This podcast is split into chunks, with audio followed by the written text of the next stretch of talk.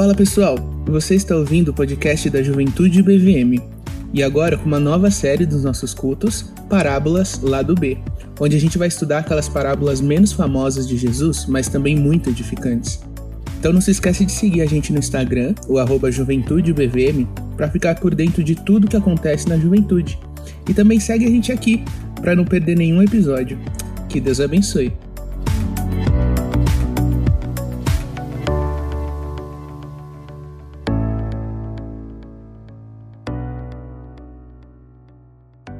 Como eu gosto da Páscoa, gosto demais dessa época do ano, porque me faz lembrar quem eu sou e qual é a, a história nova de vida que o Senhor me deu.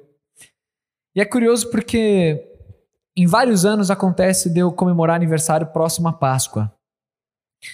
Às vezes é comemoro perto, às vezes não, depende do calendário da Páscoa, né? E esse ano é muito simbólico cantando essas músicas todas, eu, no meu momento particular de adoração ali com Deus. Pensar que domingo é o domingo da ressurreição e segunda-feira eu completo mais um ano de vida, podendo me colocar na presença de Deus simbolicamente, como quem diz assim: eu, eu nasci de novo, né? A ressurreição de Cristo no domingo é o que me faz poder nascer na, na segunda. Então é, eu gosto demais da Páscoa, essa época é uma delícia. E falando um pouquinho né, de, de como isso é especial para mim, eu tenho uma, uma história da minha família que me lembra muito a história da parábola que a gente vai ver hoje à noite, que é a história do meu falecido avô. Meu avô ele morreu com 99 anos de idade, vem firme, teimoso demais. Tinha umas nos últimos anos de vida do meu avô, tinha uns terrenos que era da minha falecida avó, que eles tinham como herança uns terrenos do interior lá da Paraíba, meu avô é da Paraíba por parte de pai. E aí meu avô pegou o dinheiro desses terrenos e ele começou a construir casas, no plural, casinhas populares, numa área que era terreno de marinha, uma área que era proibido de construir, que era um terreno invadido. E, e ele conhecia esse terreno por causa da moça que trabalhava na casa dele. E ele construiu uma casa. Aí os filhos meus tios, né? Meu pai, meus tios começaram a falar: pai, é, para de fazer isso, para de pegar dinheiro bom e colocar em lugar ruim. Isso aí não vai dar em nada. Não, não, eu vou construir essas casas. Ele foi construir outra casa. Tudo casinha, mas bem feitinha, mas casinha popular nesse terreno. Outra casa, outra casa, outra casa. E os filhos tentando dissuadir o velho de fazer isso, mas ele não parava, ele continuava, não, porque ele, teve, ele tinha sete filhos. E aí ele falou: eu construí uma casa, bom, eu preciso construir sete agora, porque eu tenho sete filhos. É uma para cada filho. Aí ele construiu a oitava, a nona, aí ficou, quebrou a conta de novo. Ele construiu 49 casinhas. Ele acabou com o dinheiro da, da, dos terrenos lá, da, os filhos tudo me infartando, umas casinhas pequenininhas. Aí ele pegou, ainda não satisfeito, construiu uma igrejinha lá no lugar. Meu avô era assembleiano, fervoroso não ouvia ninguém, né? Ah, vou construir, fica sete casas, uma para cada filho. Os filhos não queriam nem meia casa. Ele fez sete, uma para cada filho. A igrejinha. E aí nos últimos anos, e isso é que manteve ele vivo, inclusive, ele ia lá diariamente, os moradores, o bairro, pensa num bairro bem perigoso, um bairro bem, bem distante lá em João Pessoa. Até que quando ele já ficou mais velhinho, ele não podia mais ir nesse bairro. Já não tinha mais saúde.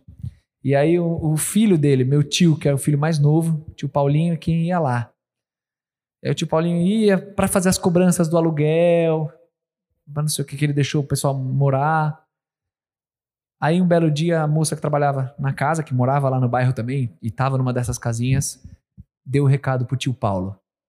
Falou assim: Paulo, seu Paulo, o pessoal lá tá falando o seguinte: enquanto seu Faustino tá vivo, eles ainda vão pagar aluguel. É o seu Faustino morrer, ninguém vai pagar mais nada e, e o senhor não apareça lá que, que escolhe o risco de, de, de, ser maltratado. Aí o tio Paulinho tem, começou a tentar vender as casas de qualquer maneira, vender uma, vender outra, não sei o quê. Meu avô morreu, o tio Paulo nunca mais pisou lá. E simplesmente as casas lá por lá ficaram, por lá ficou todo o dinheiro, por lá ficou tudo. E esse é o, é o, é o fim da, da história do meu avô e o que ele fez com esse dinheiro dos terrenos do, do interior. Mas assim, essa relação do, do velho construir, o filho não poder ir lá tal. Me, me lembra demais, assim, quando, quando eu escolhi essa parábola de hoje para pregar, que tem tudo a ver com Páscoa, me lembra demais dessa história, desse recado de, ó, não aparece por lá. E a parábola de hoje está lá em Mateus capítulo 21. Abra a Bíblia comigo aí. Mateus 21. Essa acho que de toda a série, as parábolas que nós veremos, essa aqui é a que mais vocês podem me questionar se ela é de fato uma parábola lá do B ou uma parábola lá do A. Porque ela aparece nos três evangelhos sinóticos, Mateus, Marcos e Lucas, e ela é uma das parábolas mais importantes de Jesus e uma das mais alegóricas, em que em cada elemento da parábola de fato tem uma correlação na história de Israel. Então era uma parábola muito importante. Mas eu estou a considerando como lado B, porque ela, embora seja muito importante e tenha nos três evangelhos, ela não é tão conhecida assim, que é a parábola dos lavradores maus, muita gente não conhece. O nosso Instagram da Juventude mostrou isso para nós, que muita gente não conhece, porque só uma pessoa colocou a resposta, que a, quando eu perguntei ontem, que a parábola era dos lavradores maus. E eu tenho certeza que se as outras pessoas soubessem, colocariam a resposta, porque a gente gosta, né? quando a gente sabe de uma resposta, a gente gosta de escrever, né? Então, como não outros não escreveram, é porque acho que uma pessoa só sabia. Então, ela, eu estou considerando como lado B, e essa parábola está aqui nessa lista de exposição, porque ela tem tudo a ver com a Páscoa. Então, vamos fazer a leitura corrida aqui da parábola. Mateus capítulo 21. Acompanha a leitura comigo aí, na parte final do, do capítulo, eu vou ler a partir do versículo 33. Ouçam outra parábola. Havia um proprietário de terras que plantou uma vinha, colocou uma cerca ao redor dela, cavou um tanque para prensar as uvas e construiu uma torre. Depois arrendou a vinha a alguns lavradores e foi fazer uma viagem. Aproximando-se a época da colheita, enviou seus servos aos lavradores para receber os frutos que lhe pertenciam. Os lavradores agarraram os seus servos. A um espancaram, a outro mataram e apedrejaram o terceiro. Então enviou-lhes outros servos em maior número, e os lavradores os trataram da mesma forma. Por último, enviou-lhes seu filho, dizendo: a meu filho respeitarão. Mas quando os lavradores viram o filho, disseram uns aos outros: Este é o herdeiro. Venham, vamos matá-lo e tomar sua herança. Assim, eles o agarraram, lançaram-no para fora da vinha e o mataram. Portanto, quando vier o dono da vinha, o que fará aqueles lavradores? Responderam eles: matará de modo horrível esses perversos e arrendará a vinha a outros lavradores que lhe deem a sua parte no tempo da colheita. Jesus lhes disse: Vocês nunca leram isso nas Escrituras? A pedra que os construtores rejeitaram tornou-se a pedra angular. Isso vem do Senhor e é algo maravilhoso para nós.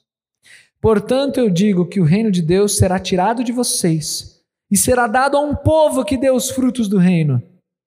Aquele que cair sobre essa pedra será despedaçado, e aquele sobre quem ela cair será reduzido a pó.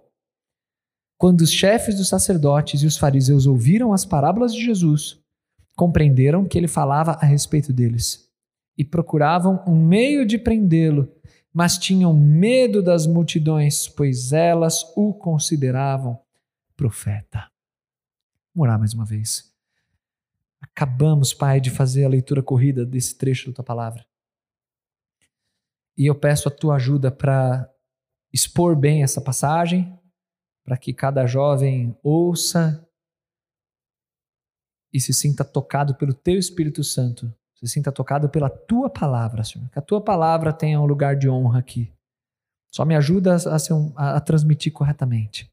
Te peço isso e ajuda cada um dos meus irmãos e irmãs a abrirem os ouvidos, abrirem o coração e terem sede, terem vontade de entender a tua palavra, de crescer, de acompanhar e de ter a vida transformada.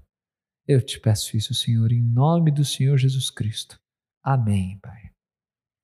A gente vai começar de trás para frente, porque essa parábola ela no, no final dessa leitura que nós fizemos, ela nos diz para quem essa parábola foi endereçada.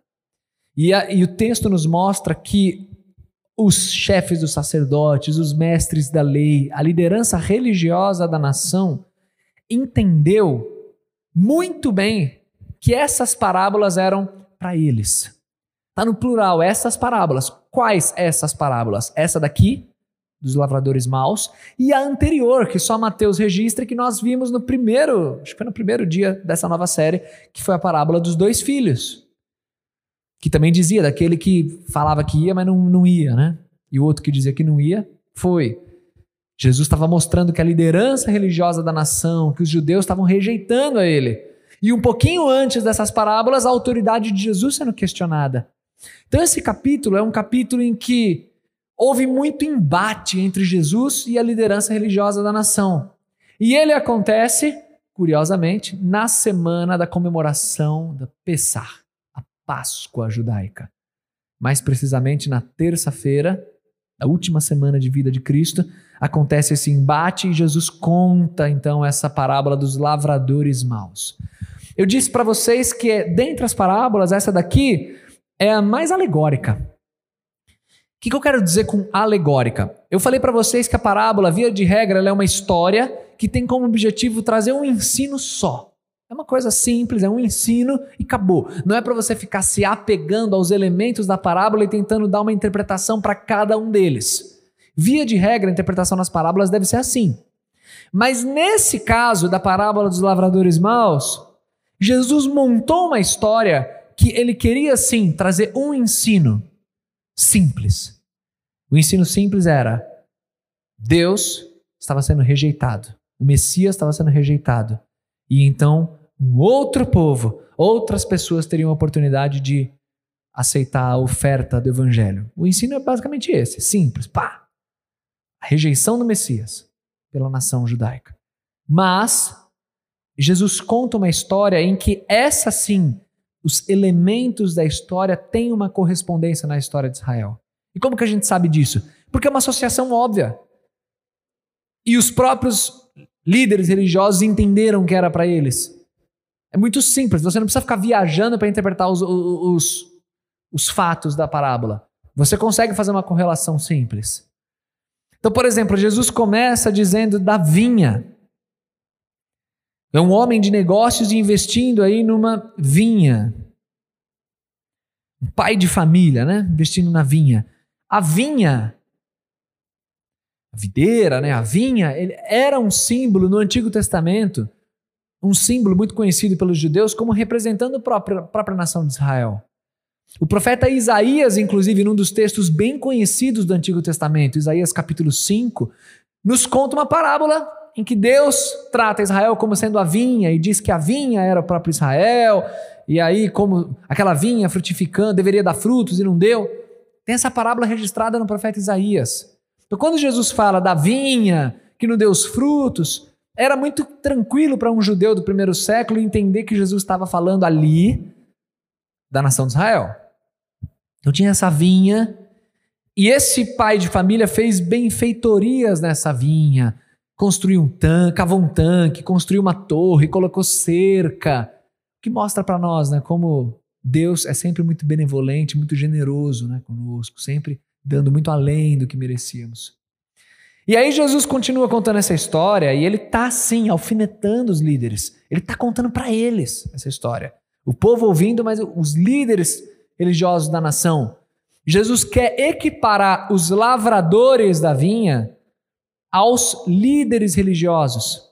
Porque na história da parábola em si, o que, que acontece? Aquela vinha, aquele terreno, ele é arrendado. Para quem não conhece essa palavra arrendar, pense em alugar. Então, o proprietário foi lá, construiu o terreno, fez benfeitorias e ele alugou, ele arrendou, ele colocou aquele pedaço de terra para trabalhadores. A que custo? Que quando houvesse colheita, ele, o senhor daquelas terras, recebesse frutos dessa colheita. Mas vocês podem morar aí nessa terra. Isso é o arrendamento da vinha.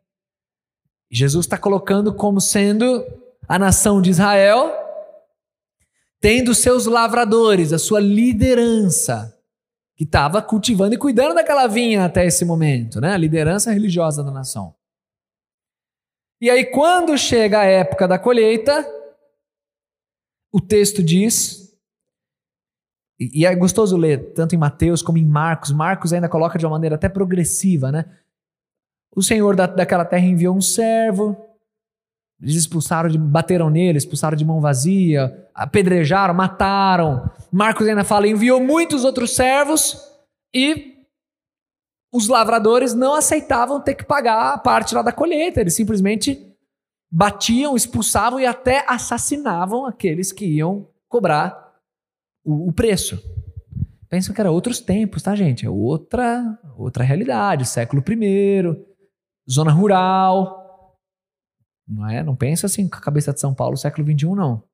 Ah, vou lá na delegacia, peço para um policial ir comigo. Tipo, não é assim. Tem que lidar lá com os lavradores. Aqui também não adiantaria muita coisa se você fizesse isso. mas, mas, enfim, é, fica de passagem essa, esse, esse comentário. Fato é que o Senhor está tentando receber esses frutos. Os servos estão sendo apedrejados e mortos, até que ele diz: Eu vou enviar o meu filho. No relato de Marcos e de Lucas, ainda há o acréscimo de o meu filho amado. O dono da terra fala assim: Eu vou enviar meu filho amado, o que é um eco do batismo de Jesus. Lembra quando Jesus foi batizado nas águas e que veio aquela voz do céu dizendo: Este é o meu filho amado, em quem me comprazo. Então eu vou enviar o meu filho amado para fazer essa cobrança. Eles vão respeitar o meu filho amado. Gente, a história de Israel está sendo recontada nessa parábola.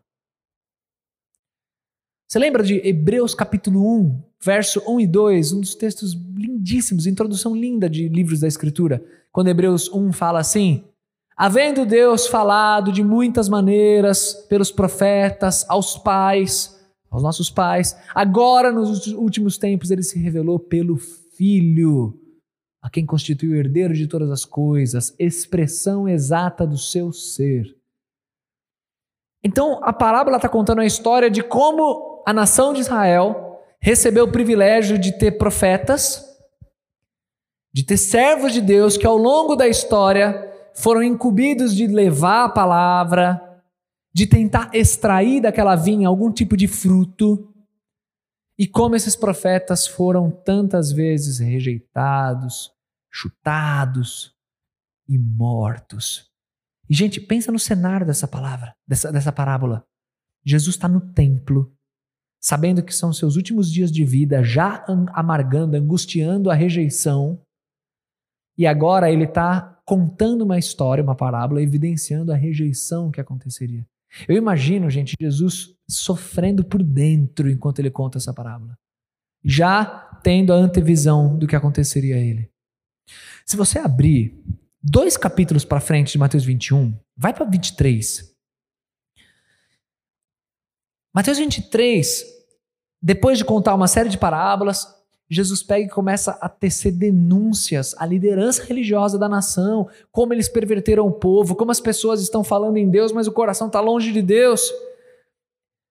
Eu, eu diria que Mateus 23 se não é o capítulo, é um dos capítulos mais duros de toda a Escritura.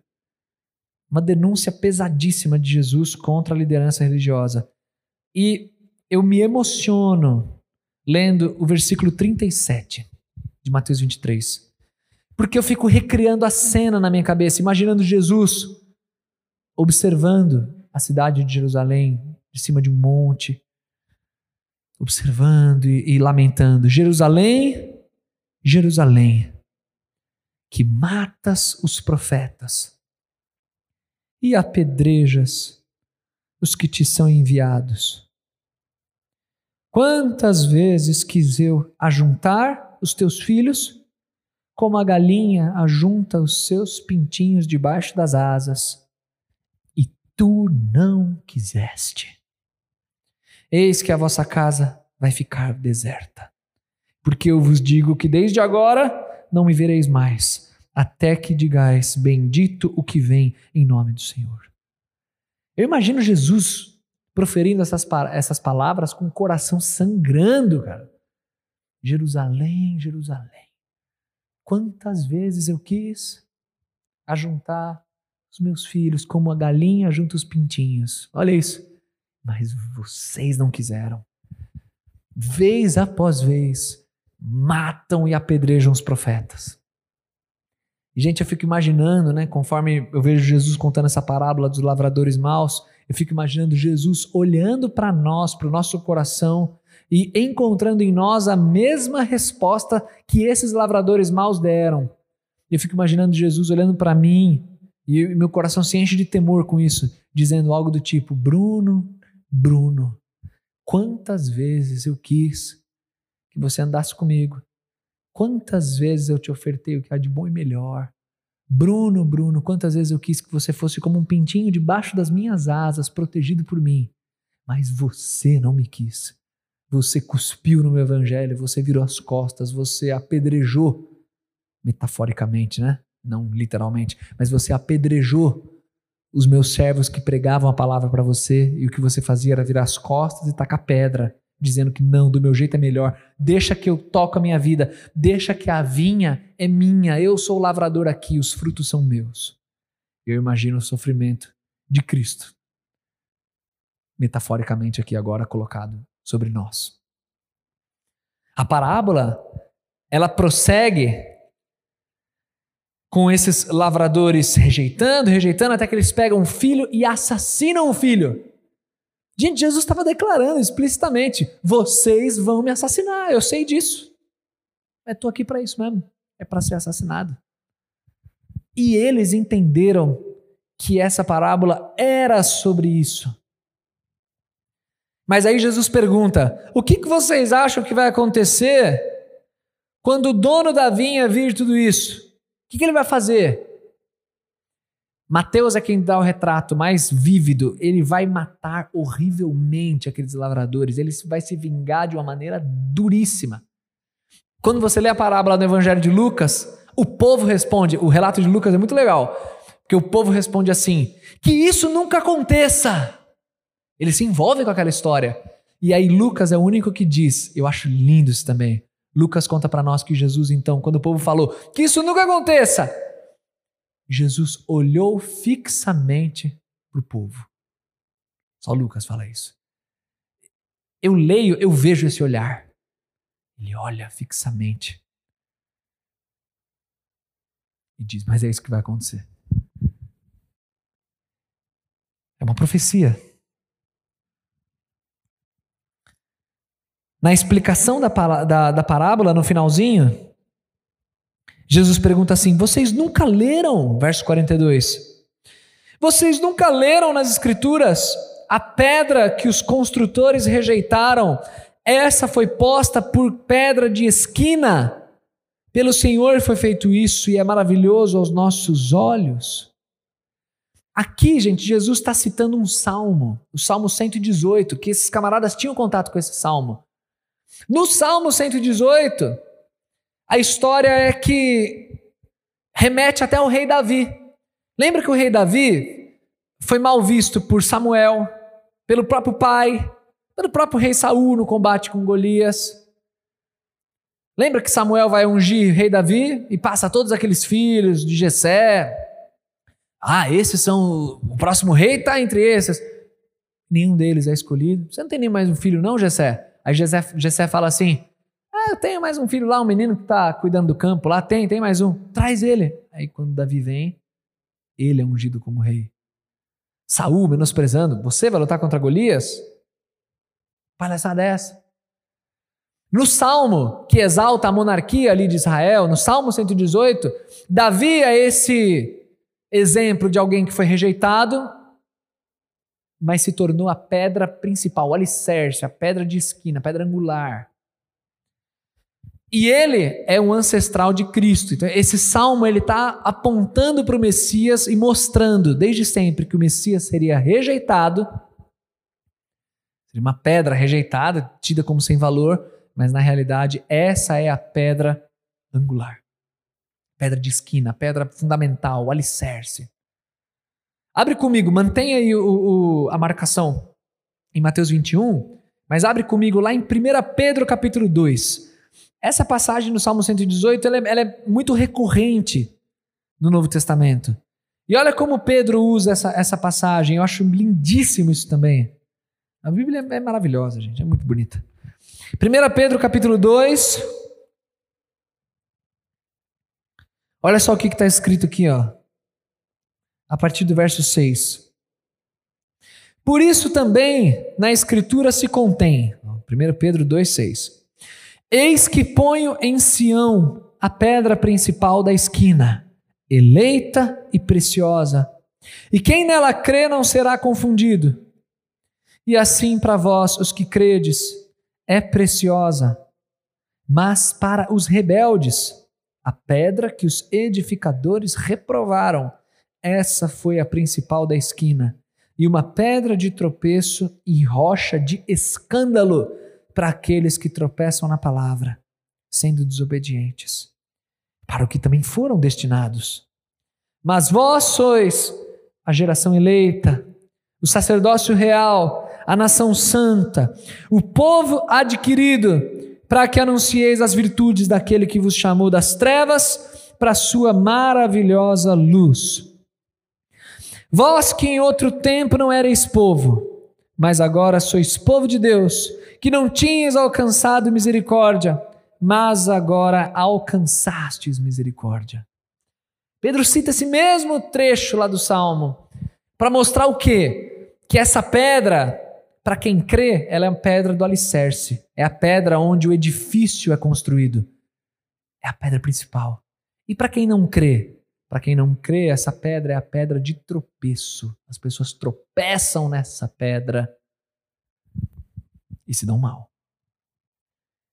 Cristo está anunciando isso no templo a partir dessa parábola dos lavradores maus, dizendo: Eu sou a pedra angular. Quem crê em mim tem vida, vai ser construído. Quem não crê vai tropeçar, vai ser ferido. E aí no relato de Mateus, volta lá para o nosso texto base, e aí somente Mateus vai usar essa palavrinha ele vai dizer que, conforme Jesus explica essa parábola, ele vai dizer que essa vinha vai ser tirada daquele povo e ela vai ser dada para um outro povo. E Mateus usa aqui a palavra etnos, a palavra povo, dando a entender de novo a inclusão dos não-judeus, mostrando que a liderança da igreja composta de judeus, mas também vai ser composta de não-judeus. E a liderança religiosa de Israel agora está rejeitada. Então, gente, vamos focar aqui no ponto principal da parábola. É mostrar como o Messias seria rejeitado pela nação e a história de Israel sendo ecoada ali naquela, naquela semana de Páscoa outra vez. Nesse sentido, a parábola então ela tem dois caminhos, né? O caminho de Deus para nós e o caminho de nós, nosso caminho, para Deus.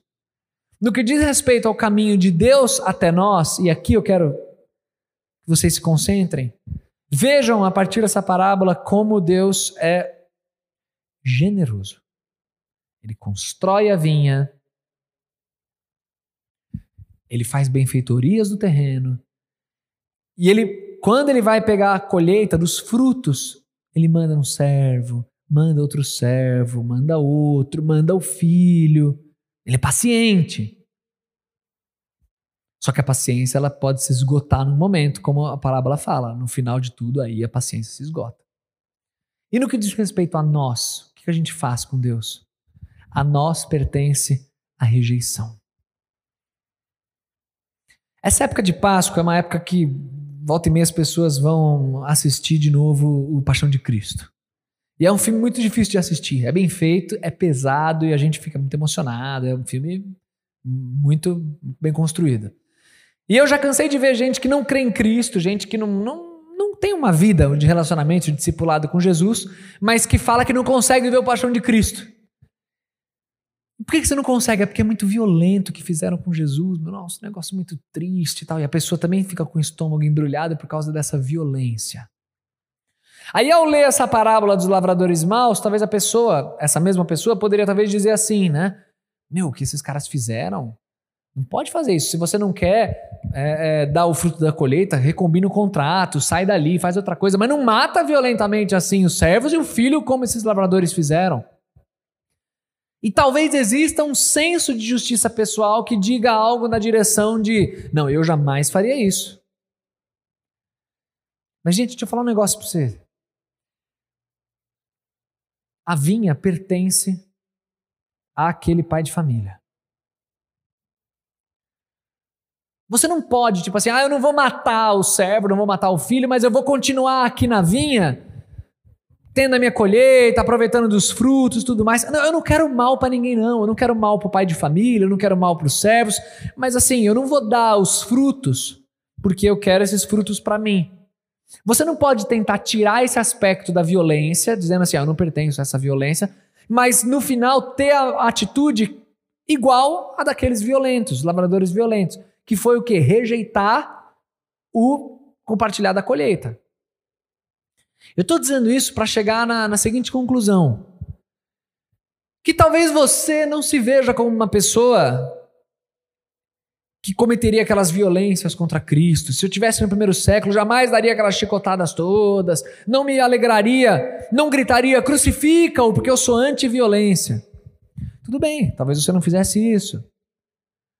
Mas Cristo veio com um propósito: resgatar a humanidade para Ele. E se você não tem o coração resgatado para Ele, não está dentro desse propósito, você se assemelha a esses lavradores da vinha que estão desvirtuando o dono do fruto e o dono do terreno. Você está tá pervertendo isso porque você quer ficar para você. Meu ponto é: toda vez que você vê Deus vindo até você, mas você fala assim: Deus, eu não quero, fica aí. Deixa que eu cuido da minha vinha e eu cuido do meu terreno. O que você está dizendo para Deus, em outras palavras, é: Deus, a vinha não te pertence, o terreno não te pertence. Eu cuido aqui da minha vida. Só que Deus é o dono da tua vida, da vinha, do terreno, é, é a Ele que pertence tudo isso. Então ninguém pode fazer isso. Ninguém pode virar as costas para Deus assim. Isso é um ato de violência contra Deus. É você ver Cristo derramar o sangue, a gente está na Páscoa, todo mundo comemorando isso, que Cristo morreu, ressuscitou e tudo mais. Se você está desconectado do significado da Páscoa, e, e para você a Páscoa é um feriado legal, você está cuspindo no que Cristo fez. Que Cristo veio para reconectar o teu coração ao Pai. Mas se você fala, não, meu coração, deixa que eu cuido, eu não tenho nada a ver com isso, você não tem nada a ver com isso, Deus, você está sendo como esses lavradores maus. Então, essa é uma parábola forte, contada dias antes da morte de Cristo, e agora recontada por mim, um dia depois que a gente celebrou, né, nosso calendário, a crucificação. Eu acho bonito que na, na explicação da parábola, quando Jesus fala que ele vai pegar no verso 43, esse reino vai ser tirado e será dado a uma nação que dê os seus frutos. Eu acho bonito que o verso 43 usa de novo a palavra frutos, se referindo aos não-judeus e a todos que seriam incluídos na igreja. A parábola conta sobre lavradores que não queriam dar os frutos. E a explicação da parábola é sobre um povo que vai receber o reino e que vai responder à recepção do reino com frutos. Então, gente, não dá para nenhum de nós dizer que acha a história de Jesus bonita, dizer que gosta da Páscoa. Não dá para nenhum de nós dizer que é contra toda a violência que foi feita a Cristo, mas que cada um então tem a liberdade de se manter como achar melhor, porque cada um cuida da própria vida. Não dá para a gente ter esse tipo de pensamento e achar que a gente pertence a Deus. Porque não pertence Assistir o Paixão de Cristo e chorar e se emocionar pela violência não significa que você pertence a Deus. O que faz você pertencer a Deus é você crer que Ele é o dono da vinha e que os frutos que você vai dar para Ele são em resposta à fé que você tem nele. Ele te, te dá esse terreno, ele faz essas benfeitorias, então eu devolvo com frutos a Ele. Essa é uma fé genuína, uma fé que produz frutos lavradores que sejam dignos daquela vinha. Parábola simples, mas uma história pesada. Eu quero caminhar aqui para o final dessa nossa leitura da parábola, contando para vocês uma história, contando com minhas palavras, mas uma ilustração do grande Agostinho de Hipona, quando ele fala sobre o banquete.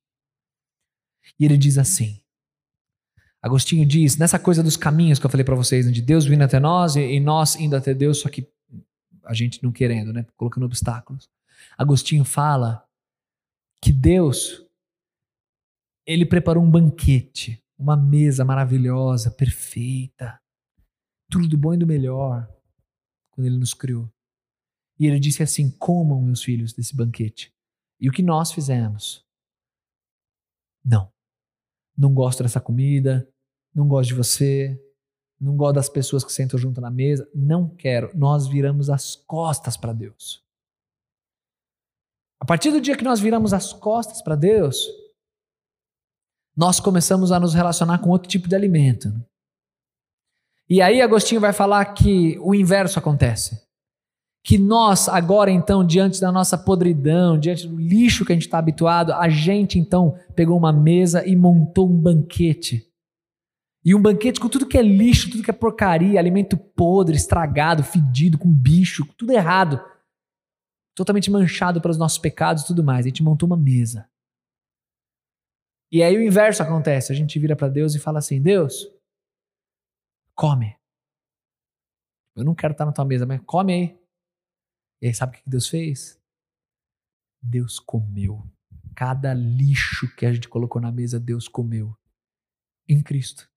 Ele comeu cada alimento podre que tinha, ele comeu. Para ele experimentar a nossa morte. Para ele passar por aquilo que a gente deveria passar. E ele come daquele banquete. E ele faz tudo isso para que nós tenhamos novamente o acesso à mesa dele, para que tenhamos a dignidade de sentar de novo no lugar da mesa dele e participar de uma refeição com ele. Esse é o nosso Deus. Nós somos lavradores maus que assassinamos Cristo com o nosso pecado.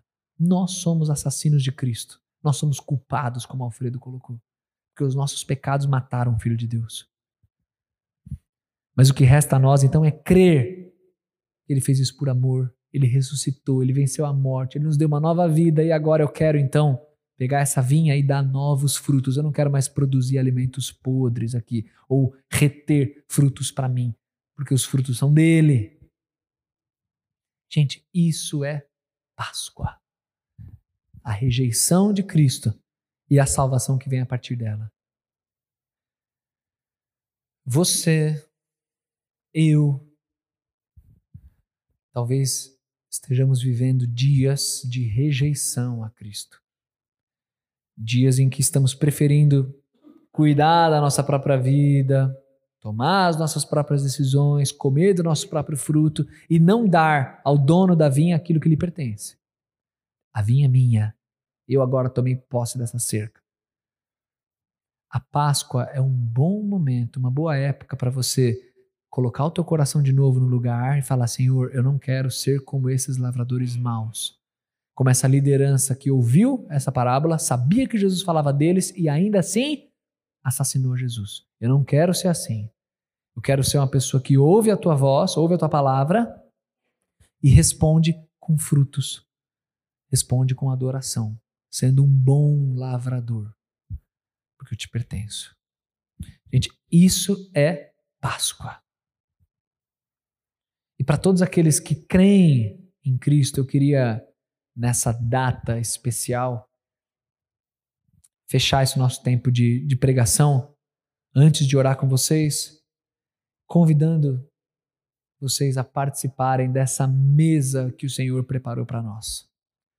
E hoje, sendo um dia especial, um dia de Páscoa, um culto especial, eu queria convidar você a participar da ceia comigo.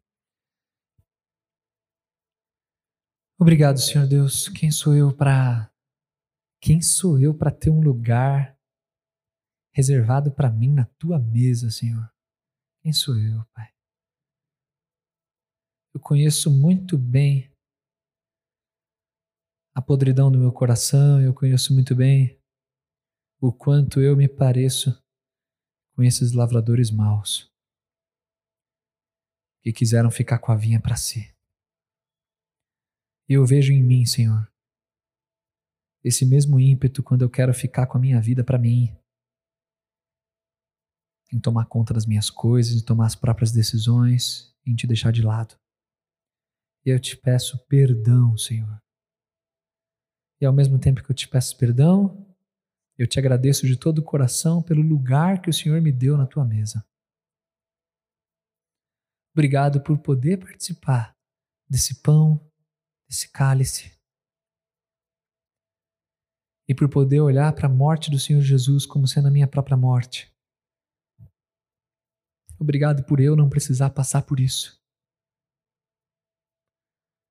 Obrigado porque, apesar da rejeição da humanidade, estava no teu plano usar tudo isso para a tua glória. E a partir disso, nos dá salvação. Obrigado, Senhor. Então eu te agradeço por esse pão. E quando ele for esmagado, Senhor, nas nossas bocas, eu quero me lembrar de como o Senhor Jesus foi esmagado naquela cruz. Obrigado por isso. Quero te agradecer pelo cálice, da cor do sangue, que me lembra que o sangue não, não precisou ser meu, mas foi de Cristo. Obrigado por isso. E obrigado porque essa história não acabou no túmulo. Obrigado porque o Senhor Jesus ressuscitou. E obrigado por nos ensinar que toda vez que participarmos desse momento, anunciamos o dia em que o dono da vinha vai voltar. Obrigado, Senhor, pelo teu retorno recebe a nossa adoração em nome e na autoridade do Senhor Jesus. Amém, Pai.